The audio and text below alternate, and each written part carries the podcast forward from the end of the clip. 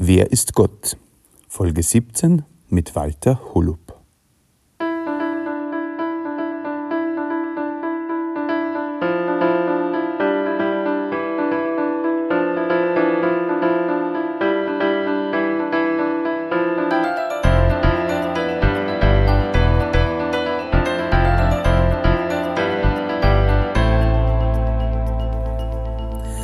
Christi und herzlich willkommen.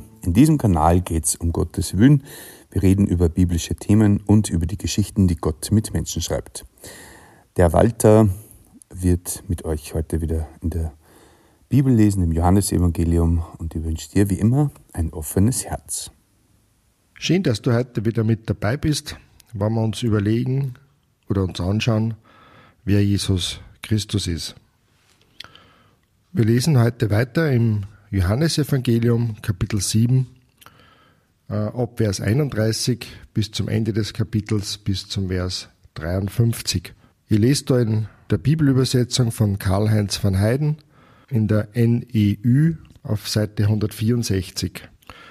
Und zwar die letzten zwei Mal haben wir die Begegnung, wo Jesus nach Jerusalem gegangen ist, auf das Laubhüttenfest und da gibt es einige Diskussionen mit Menschen, die ihm da begegnen am Fest.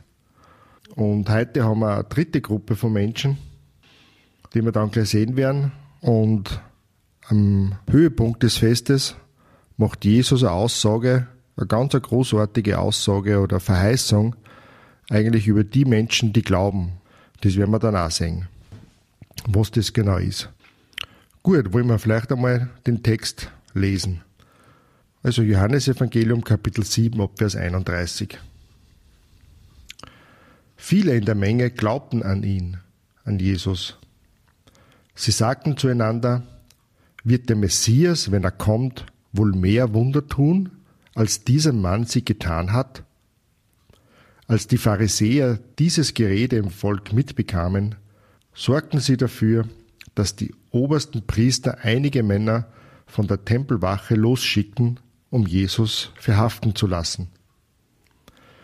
Währenddessen sagte Jesus zu der Menschenmenge, ich werde nur noch kurze Zeit hier bei euch sein, dann gehe ich zu dem zurück, der mich gesandt hat. Ihr werdet mich suchen, aber nicht finden, und wo ich dann bin, da könnt ihr nicht hinkommen. Wo will er denn hin? fragten sich die Juden verständnislos. Wo sollen wir ihn nicht finden können? Will er etwa zu den Juden ins Ausland gehen oder gar den Griechen seine Lehre bringen? Was soll das heißen, wenn er sagt, ihr werdet mich suchen, aber nicht finden? Und wo ich bin, da könnt ihr nicht hinkommen? Am letzten Tag, dem Höhepunkt des Festes, stellte sich Jesus vor die Menge hin und rief, wenn jemand Durst hat, soll er zu mir kommen und trinken. Wenn jemand an mich glaubt, werden Ströme von lebendigem Wasser aus seinem Inneren fließen, so wie es die Schrift sagt. Er meinte damit den Geist, den die erhalten sollten, die an ihn glauben würden. Der Heilige Geist war ja noch nicht gekommen, weil Jesus noch nicht in Gottes Herrlichkeit zurückgekehrt war. Als sie das gehört hatten, sagten einige aus der Menge, das ist wirklich der Prophet, der kommen soll. Manche sagten sogar, er ist der Messias. Der Messias kommt doch nicht aus Galiläa, entgegneten andere. Hat die Schrift nicht gesagt, dass der Messias ein Nachkomme David sein und aus Bethlehem kommen wird, dem Dorf, in dem David lebte? So kam es wegen Jesus zu einer Spaltung in der Menge. Einige wollten ihn verhaften lassen, aber keiner wagte es, ihn anzufassen. Als die Männer der Tempelwache zu den obersten Priestern und den Pharisäern zurückkamen, fragten diese, Warum habt ihr ihn nicht hergebracht? Noch nie haben wir einen Menschen so reden hören, erwiderten die Männer. Hat er euch denn auch verführt? herrschten die Pharisäer sie an. Glaubt denn ein einziger von den oberen Priestern oder den Pharisäern an ihn? Das macht doch nur dieses verfluchte Volk, das keine Ahnung vom Gesetz hat. Da sagte Nikodemus, der selbst ein Pharisäer war und Jesus einmal aufgesucht hatte. Verurteilt unser Gesetz denn einen Menschen, ohne dass man ihn vorher verhört und seine Schuld festgestellt hat? Bist du etwa auch aus Galiläa? gaben sie zurück. Untersuch doch die Schriften, dann wirst du sehen, dass kein Prophet aus Galiläa kommen kann. Dann gingen alle nach Hause. Gut, soweit einmal der Text heute und eins nach dem anderen. Wir haben da jetzt Menschengruppen, wo da steht, äh, dass sie glaubten, dass sie an Jesus glaubten, weil sie sich die Frage stellen, ob die Wunder, die, er, die Jesus getan hat, ob, er, ob der Messias, der kommt, der verheißen ist, der kommen soll, mehr Wunder tun würde oder mehr Wunder tun kann, als Jesus sie getan hat. Und das ist ja durchaus eine berechtigte Frage und Feststellung. Denn genau deswegen hat ja Jesus auch diese Wunder getan, als Zeichen, dass er der Messias ist. Also die Schlussfolgerung von den Menschen war eine sehr gute. Genau das hat Gott mit den Zeichen und Wundern beabsichtigt, dass die Menschen draufkommen, dass ihm Jesus der Messias ist. Und die Pharisäer und die Obersten der Juden, wie sie dieses Gerede eben gehört haben oder diese Überlegungen, haben sie Männer vor der Tempelwache losgeschickt, um Jesus verhaften zu lassen. Jetzt war es für sie einfach ja genug und jetzt muss Schluss sein, haben sie gedacht. Und in dieser Zeit, wo die Tempelwache sie am Weg macht, um in den Tempel zu kommen, um Jesus zu verhaften, redet Jesus zu diesen Menschen, die im Tempel sind. Und er kündigt ihnen an, dass er nimmer lange da ist. Jesus weiß genau, was der Plan Gottes ist für sein Leben und dass er bald von dieser Welt sie wieder verabschiedet und dass er eben wieder zu seinem Vater, zu Gott, seinem Vater im Himmel, zurückkehren wird. Aber die Menschen wundern sich und begreifen überhaupt nicht, von was Jesus redet. Sie denken eben, wie wir schon oft gehabt haben, nur in der irdischen Dimension. Sie fragen sich, ja, wo wir denn hingehen, wo wir ihn nicht finden konnten. Dass sie sogar sagen, ja, will er irgendwo ins Ausland gehen, nach Griechenland, um den Griechen diese Botschaft zu bringen. Aber Jesus redet ganz von was anderem, nämlich, dass er eben zu Gott, seinem Vater, der ihn gesandt hat, wieder zurückkehrt und der ist nicht auf der Erde, sondern eben im Himmel, in der Herrlichkeit. Und am letzten Tag dieses Festes, das hat ja nicht nur einen Tag dauert, sondern eine ganze Woche, stütze Jesus vor die Menge hin und hat gerufen, wenn jemand Durst hat, soll er zu mir kommen und trinken. Wenn jemand an mich glaubt, werden Ströme von lebendigem Wasser aus seinem Inneren fließen, so wie es die Schrift sagt. Und da macht Jesus immer ganz eine großartige Verheißung an die Menschen, die an ihm wirklich vor Herzen glauben. Die nicht nur oberflächlich das gut finden, was Jesus getan hat, oder dass sie ja Jesus als guten Menschen empfinden, sondern wirklich vor Herzen glauben, dass Jesus der Gesandte Gottes ist, der Messias, der die Sünden der Welt wegnimmt, so wie wir schon in früheren Kapiteln einmal gelesen haben und gehört haben. Es wird im Vers 39 dann auch erklärt, was mit diesem Wasser gemeint ist. Da steht, er meint damit den Geist, den die erhalten sollten, die an ihn glauben würden. Der Heilige Geist war ja noch nicht gekommen, weil Jesus noch nicht in Gottes Herrlichkeit zurückgekehrt war. Und das ist eben diese Verheißung, nachdem Jesus wieder zurückgekehrt ist zu seinem Gott, zum Vater, dann wird der Vater den Heiligen Geist auf die Erde schicken und er wird in, diesen, in den Menschen sein, die an ihn glauben, die vor Herzen bereit sind, wirklich alles anzunehmen, was Jesus gesagt hat und ihm folgen, seinen Willen tun wollen. In denen wohnt der Heilige Geist. Und dieser Geist, der sprudelt sozusagen wieder heraus aus den Menschen. Das wird einmal in einer anderen Stelle im Neuen Testament bezeichnet als die Frucht des Heiligen Geistes.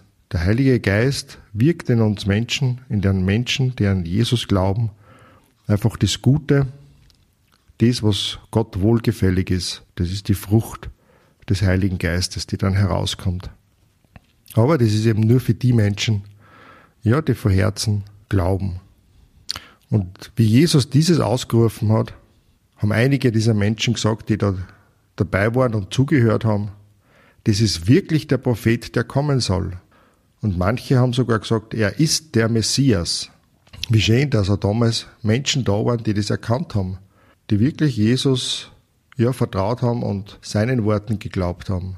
Aber da gibt es wieder andere Menschen, die da sagen, der Messias kommt doch nicht aus Galiläa. Und sie sagen zwar ganz richtig, im Vers 42 hat die Schrift nicht gesagt, dass der Messias ein Nachkomme David sein und aus Bethlehem kommen wird, dem Dorf, in dem David lebte. Und deswegen ist dann wirklich zu einer Spaltung wieder gekommen im Volk. Die einen haben ihm geglaubt und die anderen haben dem widersprochen und sogar eben mit einem Vers aus dem Neuen Testament äh, das widerlegt. Aber, wie wir es das letzte Mal schon gehört haben und gesehen haben, die Menschen haben nicht alles gewusst. Sie haben nicht genau darüber nachgedacht oder nachgeforscht. Denn es stimmt, dass Jesus unmittelbar aus Nazareth gekommen ist, aus Galiläa. Aber wo ist Jesus geboren? Denn geboren ist Jesus in Bethlehem und er ist ein Nachkomme von David. Genauso wie es da diese Menschen auch sagen, wie es in der Alten, Testament steht und angekündigt ist. Aber sie haben nur das Augenscheinliche gesehen, dass Jesus aus Nazareth, aus Galiläa nach Jerusalem gekommen ist, aber dass er wirklich eigentlich in Bethlehem geboren worden ist und von David abstammt, das haben sie übersehen und ja, nicht gewusst. Und weil sie eben da oberflächlich waren, haben sie den Menschen widersprochen, die eben geglaubt haben. Und es ist zu einer Spaltung gekommen. Und im Grunde ist es heute nicht anders. Es gibt einige Menschen, die glauben und den Worten von Jesus wirklich vertrauen. Aber die Mehrheit, muss man sagen, widerspricht dem. Mit Argumenten, wo man eigentlich wahrscheinlich draufkommt, wenn man forscht und nachdenkt, dass es nur oberflächlich ist und nicht wirklich die ganze Wahrheit ist. Und einige Menschen wollten Jesus sogar eben verhaften lassen, aber es hat keiner gewagt, ihn anzufassen. Denn, wie wir das letzte Mal auch schon gelesen haben, im Vers 30, hat das letzte Mal Kassen, doch keiner wagte es, Hand an ihn zu legen, weil seine Stunde noch nicht gekommen war. Es war noch nicht in Gottes Plan, dass Jesus da jetzt an diesem Fest verhaftet wird. Und darum haben diese Menschen keine Macht über Jesus gehabt und haben ihn nicht anfassen können. Und eben auch die Tempelwache hat es nicht zustande gebracht, Jesus zu verhaften. Denn in Vers 45 geht es weiter, als die Männer der Tempelwache zu den obersten Priestern und den Pharisäern zurückkamen, fragten diese, warum habt ihr ihn nicht hergebracht? Und diese Tempelwache sagt dann, noch nie haben wir einen Menschen so reden hören, erwiderten die Männer. Also auch die Tempelwache, die dann in den Tempel gekommen ist, um Jesus eigentlich zu verhaften, haben Jesus reden gehört und waren auch erstaunt und waren nicht imstande, Jesus festzunehmen und zu den Pharisäern abzuführen und hinzubringen. Und die Pharisäer machen dann dieser Tempelwache den Vorwurf oder stellen ihnen die Frage, ob Jesus sie auch verführt hat. Die Pharisäer stellen sie nachher das Vorbild dahin, indem dass sie sagen, dass kein einziger von den Verehrern an Jesus glaubt und sie verführen lässt, sondern eben nur dieses Volk und sie nennen ein Volk, dem sie vorstehen, verfluchtes Volk. Also da sieht man, was die Obersten vom Volk wirklich halten. Und das ist nichts Gutes.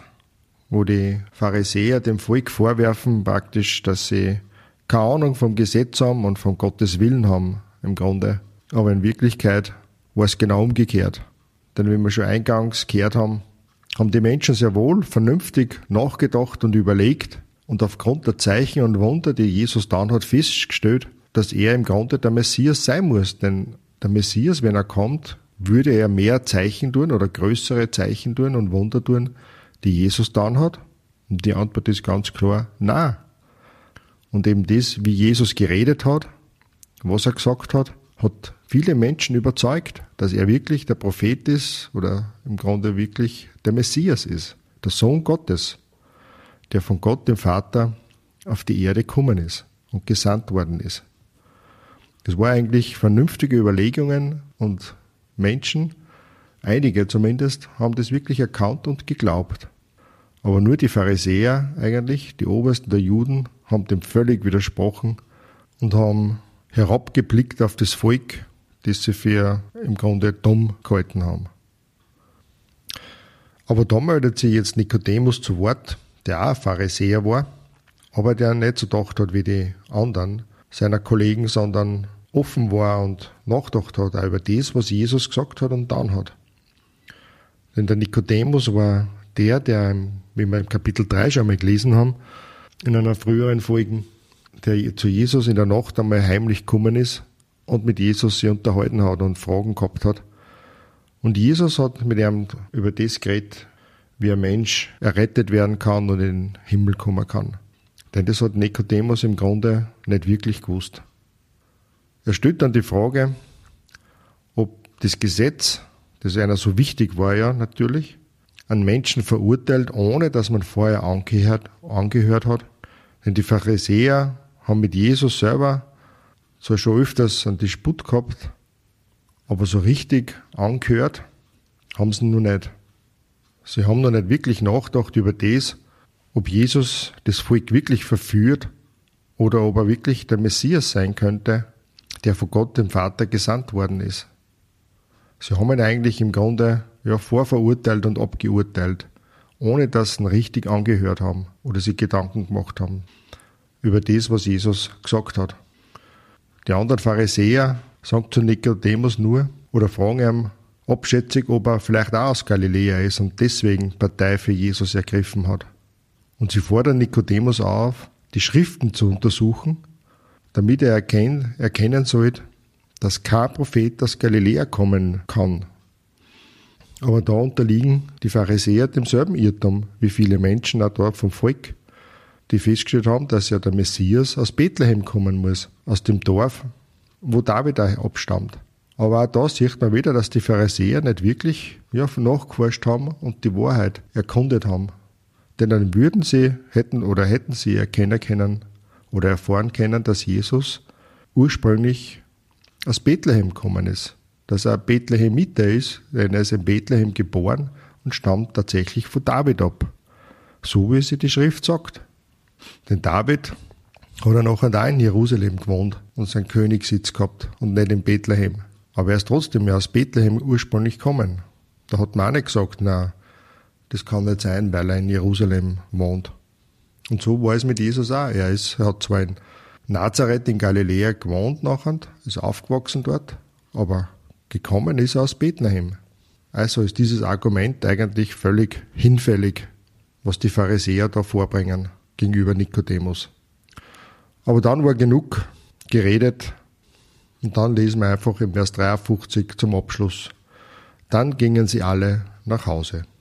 Nur Jesus nicht, denn es geht dann weiter im Kapitel 8. Ab Vers 1 lesen wir dann, Jesus aber ging zum Ölberg. Und was sie dann zutragen hat, das wollen wir uns dann beim nächsten Mal anschauen. Bis dann.